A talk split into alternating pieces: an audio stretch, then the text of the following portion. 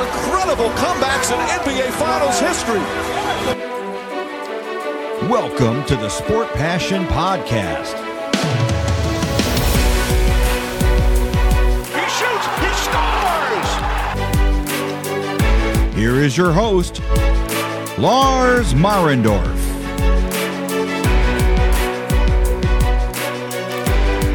Einen wunderschönen guten Tag und herzlich willkommen zum Sport Passion Podcast.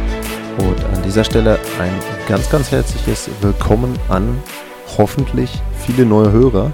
Ich sage hoffentlich, weil manchmal sind die Downloadzahlen ja durch irgendwelche ja, komischen Zugriffe beeinflusst. Ich hoffe, das ist an dieser Stelle nicht so, sondern ich hoffe, dass das wirklich echte Hörer sind, die sich da die Sendung runterladen. Also herzlich willkommen hier beim Sport Passion Podcast. Es geht in der Hauptsache um NHL Eishockey, manchmal auch mit einem etwas anderen Fokus.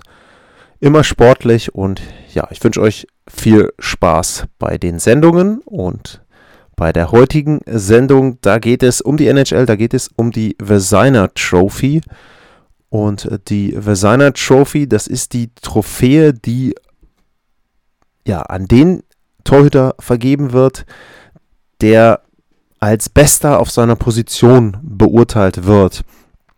Und diese Trophäe wird im Gegensatz zu einigen anderen Trophäen, über die wir schon geredet haben, nicht von der Professional Hockey Writers Association vergeben, sondern die wird von den General Managern der NHL vergeben. Es sind ja jetzt seit dieser Spielzeit dann 32 und die stimmen ab über den ja, besten Torhüter. Und da ist es auch so, dass es nicht so wie bei den anderen Trophäen oder bei vielen anderen, wenn ich sagen bei allen, aber bei vielen anderen, dass irgendwie von 1 bis 5 abgestimmt wird, sondern in dem Fall bei der Vezina Trophy gibt es nur drei Stimmen, Platz 1, 2 und 3 natürlich dann eben. Und ja, da gibt es dann eben auch wieder entsprechend die Möglichkeit für die General Manager, dort abzustimmen. Ich versuche gerade mal rauszufinden, wie die Zahlen sind. Für Platz 3 gibt es einen Punkt, das ist einfach. Für Platz 2 gibt es 5 Punkte. Und jetzt will ich mal gucken, hier mal berechnen anhand von Herrn Valamov. Der hat im letzten Jahr, was hat er gekriegt? Elf Stimmen steht hier. Dreimal Platz, nee, elf Punkte, okay, dreimal Platz 3, also drei Punkte. Dann nochmal drei Punkte und fünf für den ersten gibt es anscheinend. Okay, also Platz 1 fünf Punkte, Platz 2 drei Punkte und für Platz 3 gibt es noch einen Punkt bei dieser Trophäe. Die Trophäe hat eine interessante Geschichte. Die wird seit 1926, 27 verliehen, ist benannt nach George Vezina. Der war Torhüter der Montreal Canadiens, hat sieben Jahre ähm, oder äh, sieben Jahre in der National Hockey Association und neun Jahre in der National Hockey League gespielt.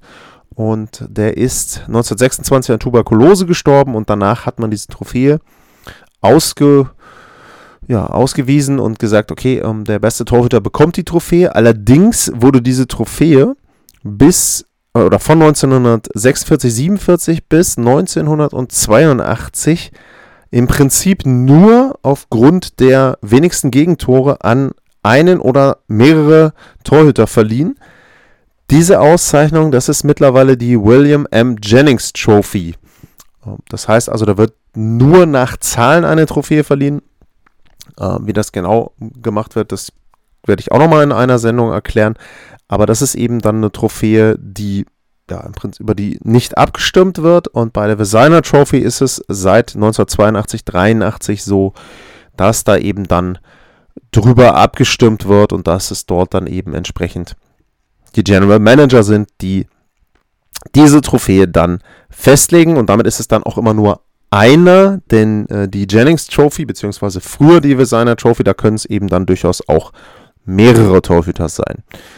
Ja, Historie Wer hat die Trophäe häufig bekommen? Wenn man sich die Liste anguckt, dann sind da, sag ich jetzt mal, die Standardnamen mit dabei. Billy Smith am Anfang, Tom Barresso, Van Beesbrook, äh, Ron Hextall, Patrick Ra hat sie dreimal gekriegt, Ed Belfour hat sie zweimal gekriegt. Äh, Dominik Haschek hat sie sechsmal bekommen, meine ich. Äh, Martin Brodeur mindestens viermal, wenn ich hier schnell drüber fliege.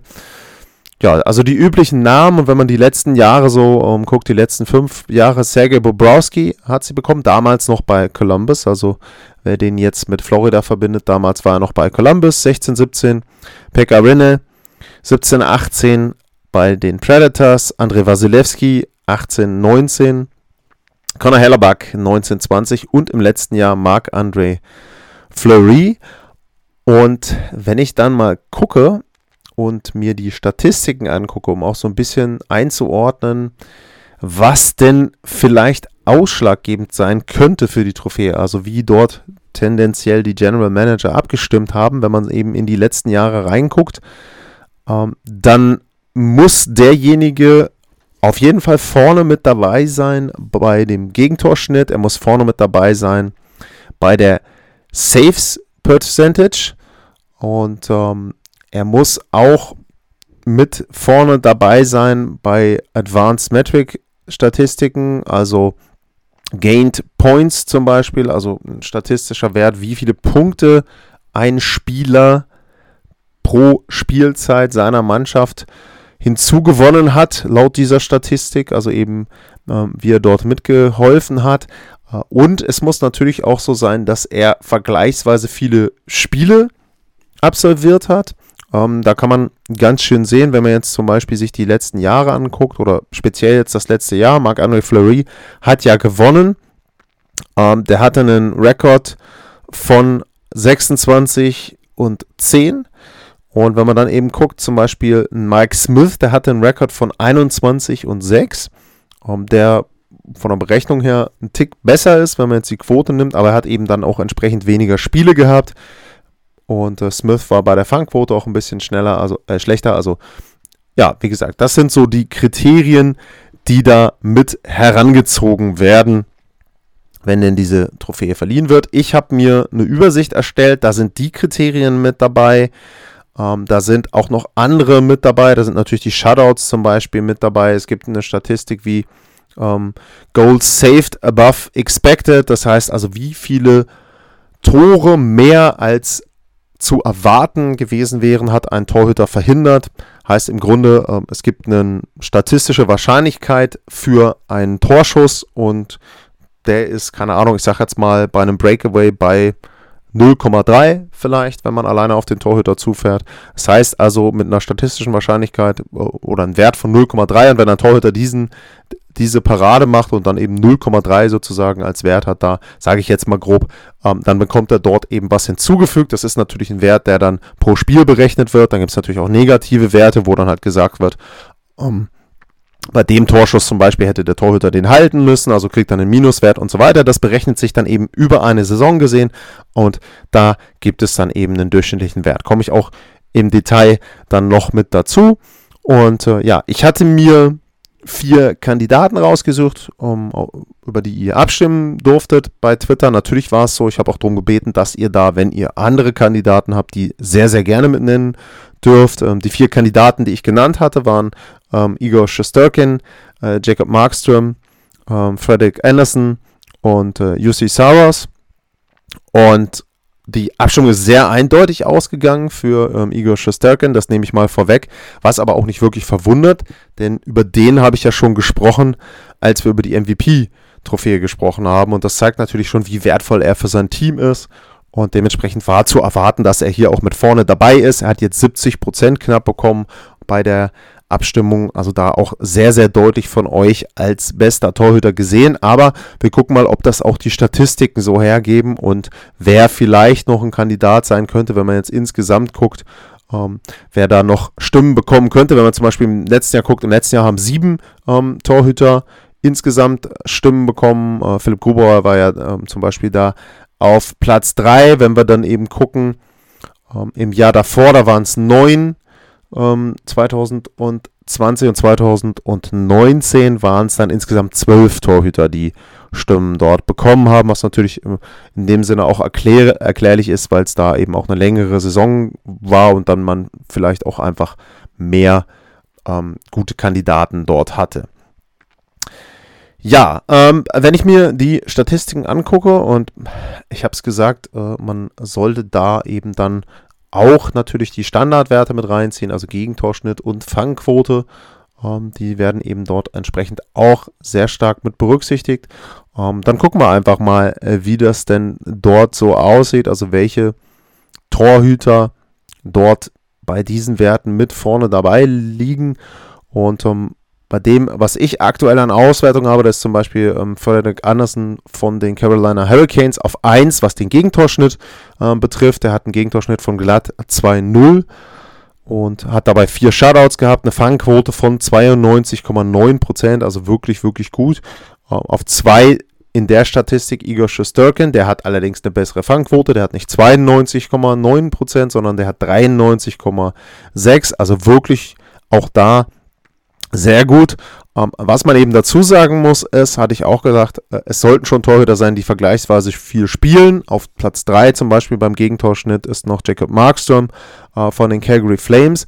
Auch der passt voll mit rein als Kandidat eben entsprechend für die Designer Trophy. Aber zum Beispiel Jeremy Swayman von den Boston Bruins, der hat einen guten Gegentorschnitt von 2,24, der hat eine gute Fangquote von 92 Prozent.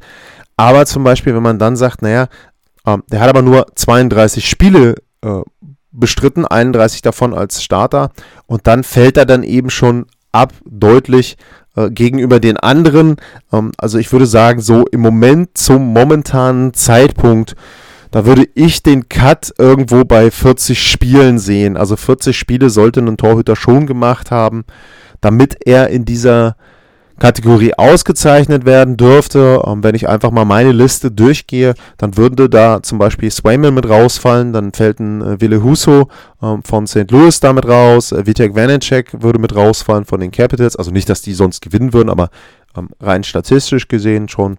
Und äh, Linus Ulmark zum Beispiel, der zweite Torhüter von den Bruins auch, also die haben 1A, 1B Pairing, was ja auch gut ist, ne? gar keine Frage, aber in dem Fall kann ich dann natürlich nicht sagen, einer von den beiden ähm, ist dann der Beste der Liga, wenn die sich nicht mal im eigenen Club sozusagen als Nummer 1 deutlich dort absetzen können.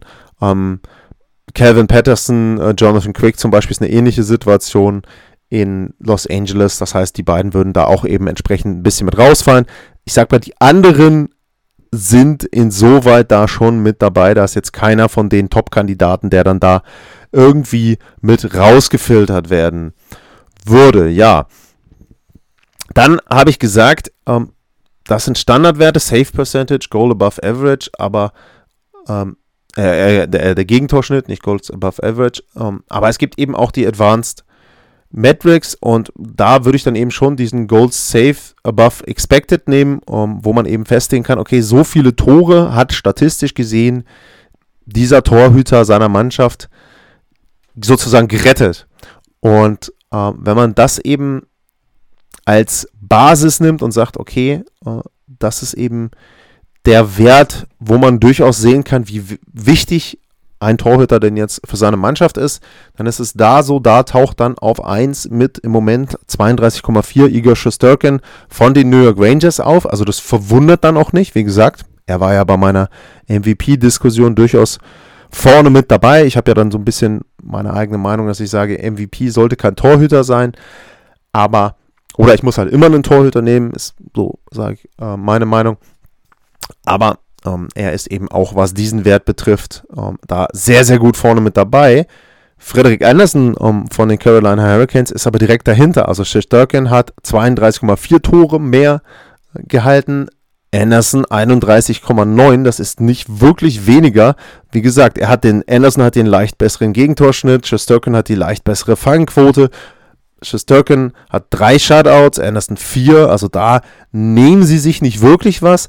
Ähm, auf Platz 3 in dieser Liste taucht auf Andrei Wasilewski. Der ist aber schon ein Stück weit hinten, also fällt dann wirklich ab 25,9. Das sind schon sechs Tore weniger in dieser Statistik. Und dann sind es nochmal knapp vier bis zu, oder knapp fünf sogar, bis zu Darcy Camper äh, von Colorado. Und dann ist es eher so, dass dann so langsam die Torhüter ja, so in Bubbles auftauchen. Kemper, UC Saros, äh, Sergei Bobrowski ähm, taucht da mit auf. Und ähm, dann ist es auch so bei meiner Umfrage bei Twitter, Äh, da hat Mike Stolte Tristan Jari erwähnt. Ähm, der taucht zum Beispiel bei der Statistik dann auf Platz 9 auf, also wirklich gute Saison, aber er hat einen Wert von 16,2. Und das ist genau die Hälfte von dem, was Igor Shusterkin hat. Also Tristan Jari, sicherlich, wenn man jetzt die Top 10 der Torhüter in dieser Spielzeit aufführen möchte, ist er mit dabei, gar keine Frage. Je nachdem, wie ich das ziehe, ist er vielleicht auch in den Top 5 mit dabei. Ich glaube aber, auf die Designer Trophy hat er keine Chance, äh, denn da würde ich schon sagen, da zu den Top 3 würde ich ihn eher nicht äh, mit dazu zählen und würde ich ihn eher, eher nicht mit reinrechnen. So. Jetzt gibt es für mich natürlich diese Statistiken. Es gibt aber eben auch sowas wie ja, diesen Eye-Test, den berühmten, ähm, beziehungsweise ich gucke dann auch immer, wenn man jetzt zum Beispiel ähm, Frederick Anderson nimmt oder einen Wasilewski oder auch einen Darcy Kemper, ich gucke eben auch immer, okay, wie gut ist denn das Team? Denn wenn man eben ein gutes Team vor sich hat und eine gute Struktur in dem Team hat, eine gute defensive Struktur, dann ist es natürlich auch für einen Torhüter einfacher, dort entsprechend gute Statistiken zu haben. Bestes Beispiel ist dann leider, muss man ja in dem Fall dann auch sagen, zum, ähm, aus deutscher Sicht, äh, Philipp Grubauer, denn wenn man sich anguckt, äh, Philipp Grubauer war ja letztes Jahr auf drei, was die Designer Trophy äh, Wahl betrifft und er ist natürlich deutlich abgefallen. Also der ist ähm, eben in dieser Statistik letzter, also auch das noch, um nur um das mal einzuordnen, er hat minus 31,2. Das ist knapp 18 Tore schlechter als der nächstschlechteste. Das ist übrigens Marc-André Fleury, äh, was natürlich insoweit erstaunlich ist, weil der ja doch begehrt war zur Trade Deadline, aber da haben eben dann auch die Manager oder diejenigen, die gesagt haben, hey, der ist jemand, den äh, andere Teams mit Torwartproblemen gut gebrauchen können, genau diese Bewertung gemacht. Die haben gesagt, naja, die Statistiken bei ihm sind jetzt in dem Fall schlecht. Das liegt aber natürlich an der Situation, dass er in Chicago spielt, dass das Team nicht gut ist und auch dieser Advanced Metrics Wert von ihm ist schlecht, zweitschlechteste eben der Liga bei Marc-André Fleury, aber da wird eben berücksichtigt, dass er natürlich bei einem Team, was dann besser ist, eben jetzt zum Beispiel in Minnesota, wesentlich bessere Zahlen abliefern wird. Und genau das ist eben der Punkt, um zurückzukommen zu den Top-Torhütern, den ich berücksichtige. Wie gut ist das Team? Kann ich von einem Torhüter in dem Team sowieso, sage ich mal, gute Leistung erwarten?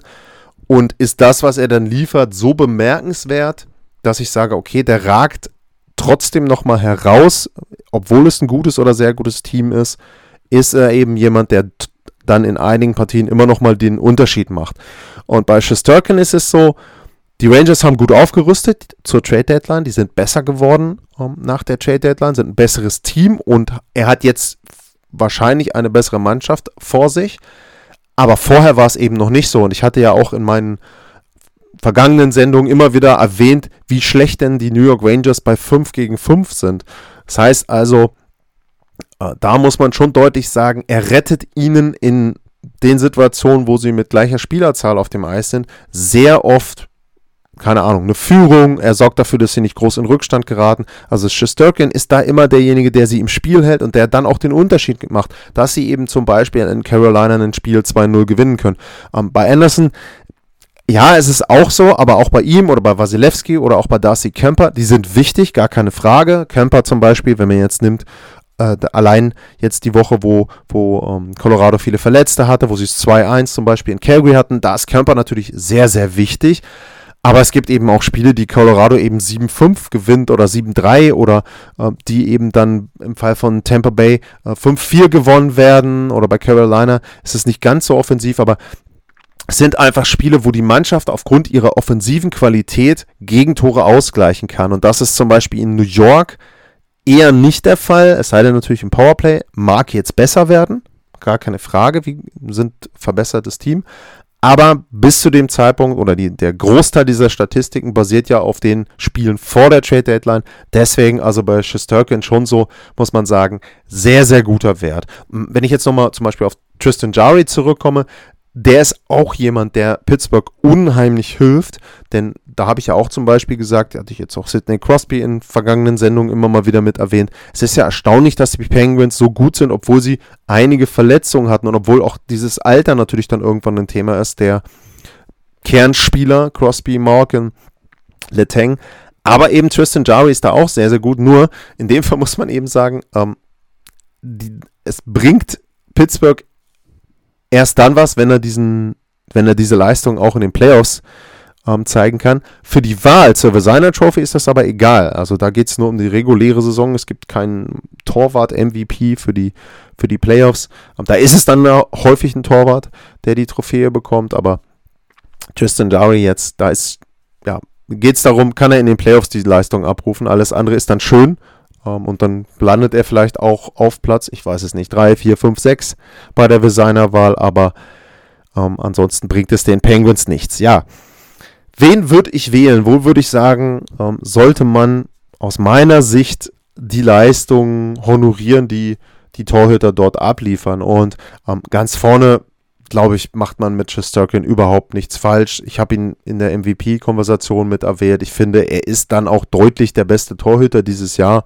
Deswegen alles andere als ihn auf Platz 1 zu sehen, würde mich sehr, sehr wundern. Also verdient dann auch die Auszeichnung da mit der Vesigner Trophy dann tue ich mir relativ schwer, auf Platz 2 irgendwie einen Kandidaten rauszupicken, weil eben Carolina, Tampa und Colorado drei sehr, sehr gute Teams sind, wo ich sage, naja, da erwarte ich schon, dass die Torhüter auch wirklich gute Leistung zeigen. Ich würde dann wahrscheinlich trotzdem äh, Frederick Anderson von Carolina nehmen, weil die nicht ganz so ein Offensivteam sind, wie eben dann, oder auch Florida zum Beispiel, ähm, neben Colorado und und äh, Tampa Bay vielleicht. Also würde ich da schon sagen, da sollte man die Leistung von Anderson ähm, dort honorieren. Und auf drei würde ich persönlich einfach mal äh, Jussi Saros äh, mit wählen, denn die Statistiken, die er hat, die sind auch ungefähr in dem Bereich von den anderen. Er hat eine etwas bessere Fangquote zum Beispiel als Wasilewski, hat einen schlechteren Gegentorschnitt als Wasilewski, äh, gar keine Frage. Ähm, aber trotzdem ist er schon jemand, ähm, ja, wo ich sage, der, der hilft seiner Mannschaft wirklich sehr und ist eben auch in einem Überraschungsteam, wo ich das von vornherein nicht erwartet habe bei Nashville. Also die überraschen mich sehr, sehr positiv. Deswegen würde ich ihn auf drei sehen. Und ähm, ganz interessant übrigens, ähm, Jacob Markström zum Beispiel, der hat ja auch sehr gute Werte. Also der hat den äh, drittbesten Gegentorschnitt mit 2,15 und er hat auch eine sehr gute Fangquote mit 92,5. Und was man bei ihm ja sagen muss, er hat neun Shutouts. Also wenn man sich anguckt, der nächstbeste Spieler bei den Shutouts, das ist Darcy Kemper. Aber in dem Fall bei Markström, da wäre meine Argumentation, Calgary ist defensiv so viel besser geworden. Calgary spielt so diszipliniert defensiv, dass die Leistung von Markström in großen Teilen damit zu begründen ist, dass sein Team so spielt und Darius Sutter, das weiß man ja, Jonathan Quick damals bei Los Angeles, ist eben ein Coach, der da natürlich seinem Torhüter insoweit hilft. Und ich würde jetzt einfach insgesamt sagen, ähm, da ist Markström nicht so herausragend, weil er selber die Leistung bringt, sondern weil das Team ihm da sehr hilft. Und das sieht man ganz interessant auch an diesem Wert, Goals Safe Above Expected. Ähm, da ist Markström nämlich bei 10,4 und ist damit auf Platz 12, was die Torhüter betrifft. Also zum Beispiel noch hinter einem äh, Wille Huso, na, hinter einem Thatcher Demko. Äh, also äh, ja, ein guter Torhüter, gar keine Frage, Markstrom, aber eben auch nicht so herausragend, wie eben das dann der Gegentorschnitt und diese Shutouts dort entsprechend andeuten. Und da profitiert er, wie gesagt, sehr, sehr vom Team. Damit ja, komme ich eben dann raus bei den Top 3, wenn ich General Manager werde, äh, wäre. Äh, Shesterkin, Anderson und äh, UC Saros. Ähm, gibt sicherlich, wie gesagt, also bei 2 und 3 kann man diverse Kombinationen wählen, je nachdem auch, wo man dann den Schwerpunkt nimmt. Wenn man einen Markstrom reinhaben will, kann man auch gut begründen. Ähm, Justin Jarway vielleicht auch auf 3, würde ich eher sehen. Aber ähm, auch die anderen, Wasilewski, äh, selbst ein Darcy Kemper hat sich ja sehr, sehr gut mittlerweile präsentiert bei Colorado. Äh, Bobrowski, Florida habe ich auch erwähnt, der hat gute Zahlen, ist natürlich da auch so, der muss gar nicht so gut sein, weil sie einfach dann eben 4, 5, 6, 7 oder mehr Tore äh, teilweise machen in Florida. Also, ja, Nummer 1 Shesterkin und dahinter ist es dann im Grunde fast, ich will nicht sagen egal, aber relativ frei festzulegen, wer da auf zwei oder drei landet. Das war die Ausgabe zur Designer Trophy. Ich muss mal schauen, wie ich jetzt weitermache mit den äh, anderen Trophäen. Es gibt ja dann auch noch ein paar andere Trophäen, wo man nicht unbedingt wirklich so die Kriterien festlegen kann. Das ist dann teilweise auch ein bisschen ja, ich will nicht sagen willkürlich, aber aufgrund von Stories ähm, dann teilweise festgelegt. Einige der anderen Trophäen. Ich will mal gucken, dass ich zumindest so einen kleinen Abriss gebe in einer der nächsten Sendungen darüber, wie die Begründungen für diese Trophäen sind, wofür sie verliehen werden, vielleicht auch da historisch nochmal einzuordnen. Wer hat die denn in den letzten Jahren bekommen? Da kann man dann auch immer ganz gut ableiten, wer es vielleicht dieses Jahr sein kann. Aber ich sag mal, die großen Trophäen die haben wir jetzt auf jeden Fall schon mal durch. Und man sieht zum Beispiel, wenn ich jetzt einfach mal zurückgehe zur Norris Trophy, ähm, Roman Josi ähm, wieder die letzten Wochen durch die Liga gefegt ist als Verteidiger, dass er da ganz, ganz viel aufgeholt hat, sage ich jetzt mal, gegenüber einem Hetman, gegenüber einem Makar. Und da ist das Rennen zum Beispiel wesentlich offener, glaube ich, als das noch vor ein paar Wochen der Fall war. Also sehr interessant, wie da dann trotzdem so ein paar Wochen noch einen Ausschlag geben können. Wie immer, freue ich mich über euer Feedback. Also natürlich auch, wenn es denn die neuen Hörer sind, sehr, sehr gerne. Also gar keine Frage da. Gerne Feedback at Lars-Mar, wenn mir noch nicht folgt, da anschreiben, auch mit Fragen, mit Themenwünschen vielleicht auch noch jetzt bis zu den Playoffs. Und äh, ansonsten info at sportpassion.de, das wäre die E-Mail-Adresse. Und für heute bedanke ich mich fürs Zuhören. Ich wünsche euch ein schönes Wochenende und vor allem bleibt gesund. Bis zum nächsten Mal. Tschüss.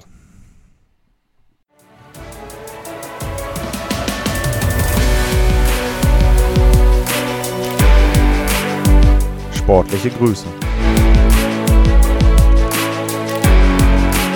Das war's, euer Lars.